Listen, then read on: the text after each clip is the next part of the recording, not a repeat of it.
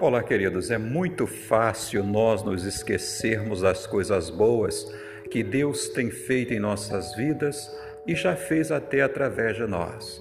E às vezes nós é, mergulhamos num poço profundo, tão escuro, tão negro, e caímos numa depressão tão profunda que nós até achamos que Deus não nos ama mais, não está conosco. A Bíblia nos conta a história de um homem, um grande profeta chamado Elias, o homem que orava e não chovia, que orava e descia fogo do céu.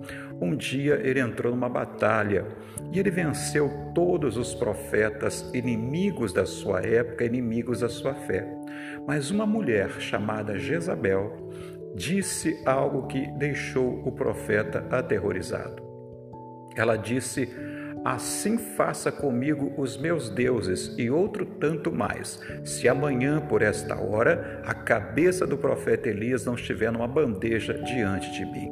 Ora, aquele homem que viu o poder de Deus sobre a vida dele, fugiu desesperado, entrou numa caverna e sabe o que, que ele fez?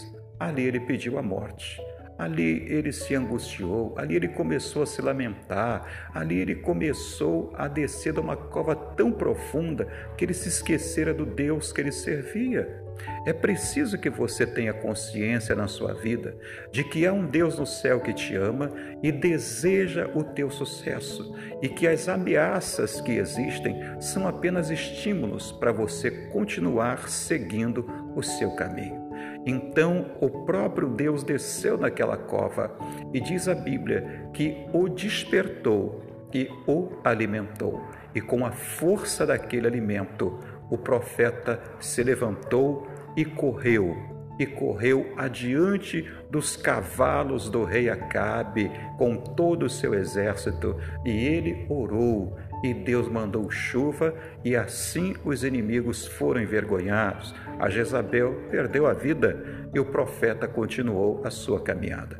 Talvez não seja esse o teu caso, mas talvez você esteja aí abatido, triste, desanimado e pensando o que eu vou fazer da vida. Ora, as Escrituras Sagradas dizem o seguinte: confia no Senhor Entregue a Ele os seus caminhos e o mais Ele fará. Está com dificuldade?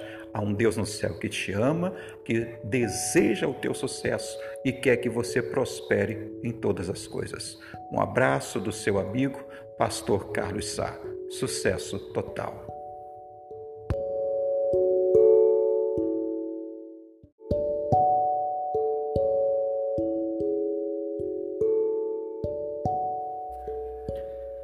A desesperança tem cura. As Escrituras Sagradas afirmam em Lamentações: Quero trazer à memória o que me pode dar esperança. Esperança. Amo profundamente esse conceito. Por isso fico bastante triste quando converso com pessoas que, embora desejem viver dias melhores, aparentam completa desesperança Trata-se de uma questão que tende a se agravar. Em seu sermão profético, Jesus registra em Mateus 24, Jesus antecipou que no fim dos tempos a desesperança tomará conta do planeta. E já podemos vê-la, uma vez que o comportamento humano tem se distanciado cada vez mais dos valores de Deus. Quando a criatura se afasta do Criador, toda a esperança se extingue porque as pessoas estão completamente rendidas, entregues aos acontecimentos ruins da vida, afundam-se num mar de desespero. Mas olhe para isso.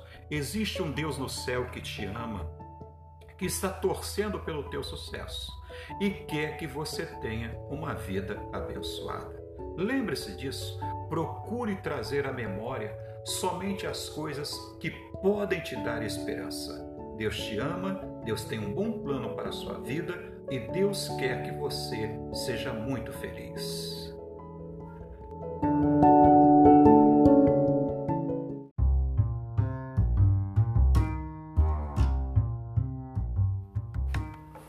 Olá, tudo bem? Se inspire hoje Sabe, hoje é um dia maravilhoso, é um dia tão abençoado e podemos contemplar as maravilhas do nosso Deus.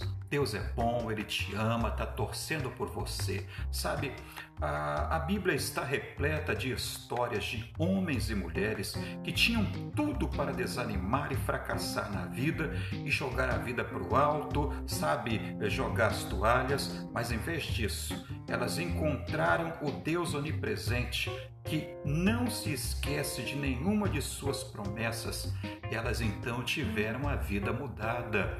A Bíblia nos conta a história de um jovem pastor de ovelhas chamado Davi. Enfrentou o maior desafio da vida dele, mas antes de vencer aquele gigante, o gigante Golias, ele teve de vencer um urso e teve que vencer um leão. Talvez você esteja agora passando por um momento difícil na sua vida e você precisa vencer essa dificuldade e não sabe como fazer. Mas em Deus você encontra força, você encontra esperança e você encontra a solução e a saída para essa crise. Lembre-se disso. Eleva os meus olhos para o monte, de onde me virá o socorro? O meu socorro vem do Senhor. Faça do Senhor hoje o teu socorro. Confia nele, ele tudo fará por você. Seja abençoado hoje. Shalom.